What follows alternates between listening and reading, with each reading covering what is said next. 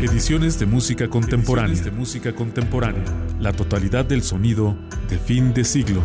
Una producción de Radio Universidad de Guanajuato y Sergio Rodríguez Prieto. ECM dio la ocasión a John Taylor y a Kenny Wheeler de explorar sus propias ideas musicales lejos de Azimuth. En 1975, Wheeler grabó No High, un conjunto de improvisaciones etéreas a partir de las composiciones enigmáticas y armónicamente fecundas del trompetista. Aquel trabajo fue la última aparición de Kid Jarrett como músico de acompañamiento, un año después de Cool Concert, un álbum que dio un vuelco a la cuenta de resultados de la compañía. Ya se los presentaré.